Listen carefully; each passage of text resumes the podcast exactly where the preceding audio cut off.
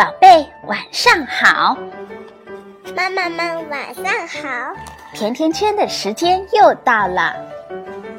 妈妈，我前两天才看过《狮子王》的故事的，好看吗？好看。那你觉得森林里最厉害的动物是谁呀？狮子王。嗯，前两天你看的是《狮子王》的电影是吗？不是电影，是电视儿。那我今天再给你讲一遍《狮子王》的故事吧。好的。狮子王在广阔无垠的非洲大草原上，有一个荣耀的王国。荣耀国的国王。木法沙是一头健壮的雄狮，在他的统领下，大草原呈现出一片欣欣向荣的景象。有一天，木法沙的儿子降生了，他给儿子取名叫做辛巴。很快，辛巴就长成了一只活泼健壮的小狮子。在爸爸的教导下，勇敢的辛巴练就了一身好本领。辛巴有很重的好奇心，所以木法沙总是叮嘱辛巴要远离危险。天真的辛巴每次都似懂非懂地听着。木法沙有一个弟弟，叫做刀疤。辛巴的降生让他失去了继承王位的机会，所以他一直怀恨在心。刀疤决定采取一些行动。一天早上。刀疤来告诉辛巴，山谷里有趣的礼物等着他。辛巴信以为真。刚一进山谷，辛巴就发现一大群角马朝他飞来。原来这是刀疤早就布好的陷阱。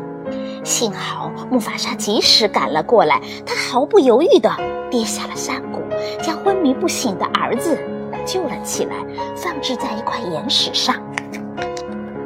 精疲力尽的木法沙正要用最后的力气爬上沙时，刀疤出现了。快帮帮我弟弟！木法沙向他呼救。谁知刀疤露出了奸笑，他一把推开了木法沙趴在悬崖边的爪子。木法沙大叫着，跌入了谷底，消失在角马群中。昏迷的辛巴没有看到刚才的一幕，他醒来的时候发现爸爸已经没了呼吸。刀疤指控辛巴害死了自己的爸爸，将辛巴驱逐出了荣耀国，自己如愿以偿的当上了国王。于是他开始了对动物们最最残暴的统治。在流亡的途中，辛巴遇到了好心的野猪鹏鹏和猫鼬丁满。他们带着辛巴回到了自己居住的热带雨林。丁满和鹏鹏开始开导辛巴，帮助他重拾对生活的勇气。日子一天一天的过去了，辛巴开始喜欢上了这个景色优美的地方，并跟着快乐的丁满和鹏鹏成了好朋友。他们一起游戏，一起觅食，过着无忧无虑的生活。辛巴一天天的长大了，长成了一只像他爸爸魔法师一样高大英雄狮。他时常想起他的王国，惦记着家乡的母亲和伙伴。一天晚上，荣耀国的国师在雨林的池塘边遇到了成年的辛巴，他激动地对辛巴说：“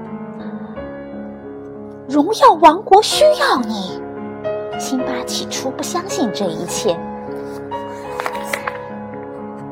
拉法奇让他抬头仰望星空，空中好像传来了木法萨慈爱的声音：“孩子，你要永远记住，你才是真正的狮王，你要勇敢的去面对这一切。”第二天一早，辛巴就告别了他的朋友们，奔向了荣耀国。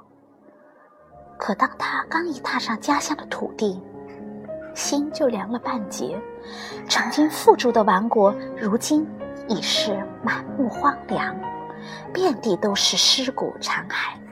辛巴难过极了，他在心中暗暗的发誓：“爸爸，我一定要把荣耀王国夺回来。”辛巴躲开正在看守的猎狗，悄悄地向狮王岩靠近。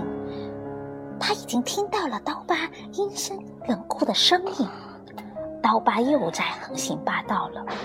就在这个时候，辛巴出现了。辛巴的一声怒吼，刀疤在想，他还以为是木法沙又复活了。辛巴和刀疤展开了搏斗，两个人的力量不相上下。